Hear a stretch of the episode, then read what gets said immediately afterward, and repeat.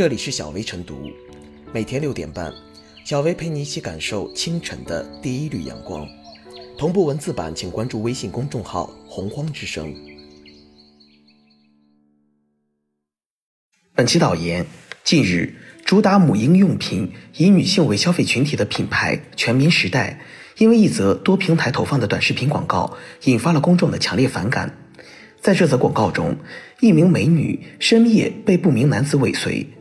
就在万分紧张之际，女孩灵机一动，拿出该品牌的湿巾卸了妆，露出真容，成功的解救了自己。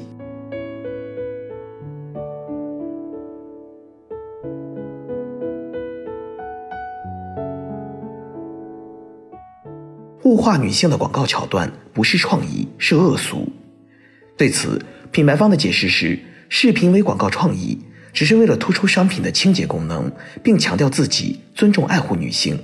但是作为一名女性，看到了这样的创意，却觉得心里堵得慌。短短几十秒的视频就传达出了多种偏见，充满着物化女性的氛围。首先，女孩被歹徒尾随，对个人来说是充满恐惧的时刻，对社会来说也暗示着刑事案件的可能。这种威胁到人身安全的场景背后，可能是巨大的不幸。并不是可以用来开玩笑、抖机灵的材料。商业广告以此为噱头，恐怕完全没有考虑到女性的感受。其次，美女会引来男子尾随，变身丑女后就立刻安全了。品牌还特意强调这是他们的防身术，这里面隐含着一种深层的社会偏见。对女性的人身侵犯案件取决于女性的外貌，长相漂亮的女性容易被侵犯。不那么漂亮的就相对安全，这个逻辑再往前推一步，就是女性的美是引诱犯罪的原因。可是，违法犯罪案件的产生是因为各种施暴者的存在，而不是受害者的存在。请不要再在受害者的伤口上撒盐了好吗？第三，只是简简单单卸个妆，美女就立刻变成了丑女，连意图不轨的歹徒都没了兴趣。这种对女性外貌的嘲笑是典型的物化女性。如果女性不漂亮，那么就毫无价值，连犯罪分子都看不上。如果女性长得漂亮呢，也可能是全靠化妆。不要太相信，整个逻辑看不出一点对女性的善意。广告创意当然可以夸张，也可以开玩笑，可是玩笑背后仍然传达着企业的价值观。以女性为目标群体的品牌，按理说。不会故意去触怒女性，很有可能这则广告的制作团队根本没有意识到对女性的冒犯，他们只是有意无意地迎合着社会上广泛存在的偏见和刻板印象，并把这种迎合视为有价值的创意，而这才是最令人感到悲哀的。还记得广受诟病的奥迪二手车广告吗？一名婆婆冲向正在举行婚礼的新婚夫妇，用检查牲口的方式检查新娘的鼻子。耳朵、牙口，最后做出 OK 手势，随后出现奥迪二手车介绍页面，配音，官方认证才放心。把女性比作牲口、二手车，这样的创意也能被知名企业采用，并堂而皇之的播出，令人震惊。在这则广告引发众怒之后，仍有企业前赴后继的把物化女性的低俗玩笑作为宣传手段，无疑值得反思。目前，品牌方宣称。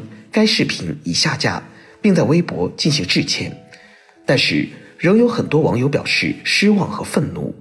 或许品牌要做的不仅是要将视频下架，更应该将自己头脑中不合时宜的陈旧观念下架。毕竟，随着两性平等意识的深入人心，物化女性的观念会越来越不得人心。指望靠这种噱头宣传品牌，只能暴露其价值观的低俗。让越来越多的消费者远离二姨。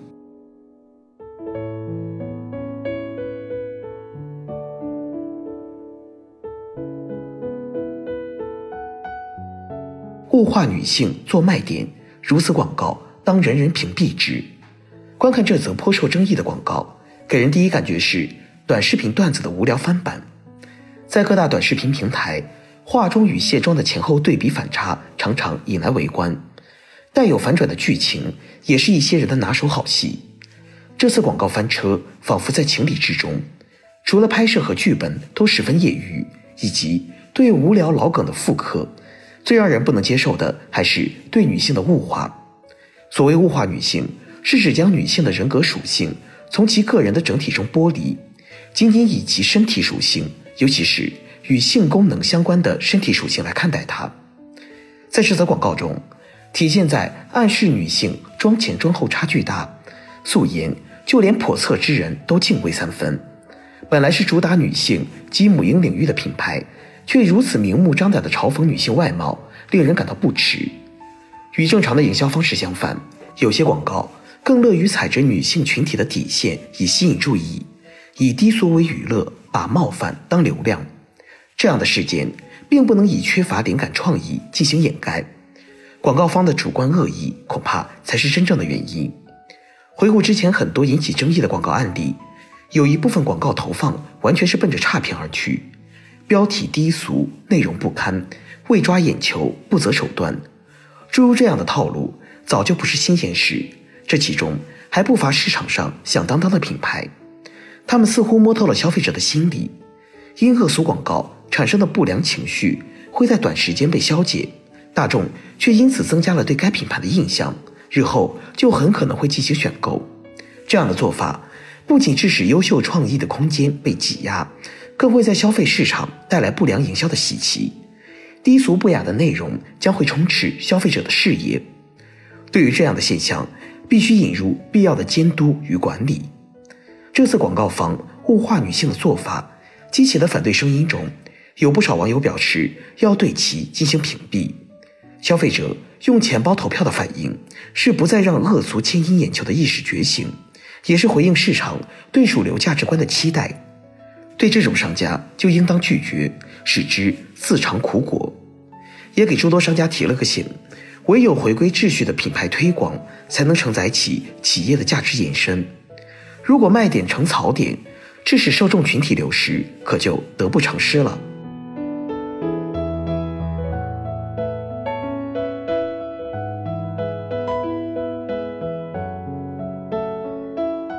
最后是小薇复言，一款推销全棉时代商品清洁功能的广告，本意是在推介其清洁功能的强大，却陷入了物化女性的争议中。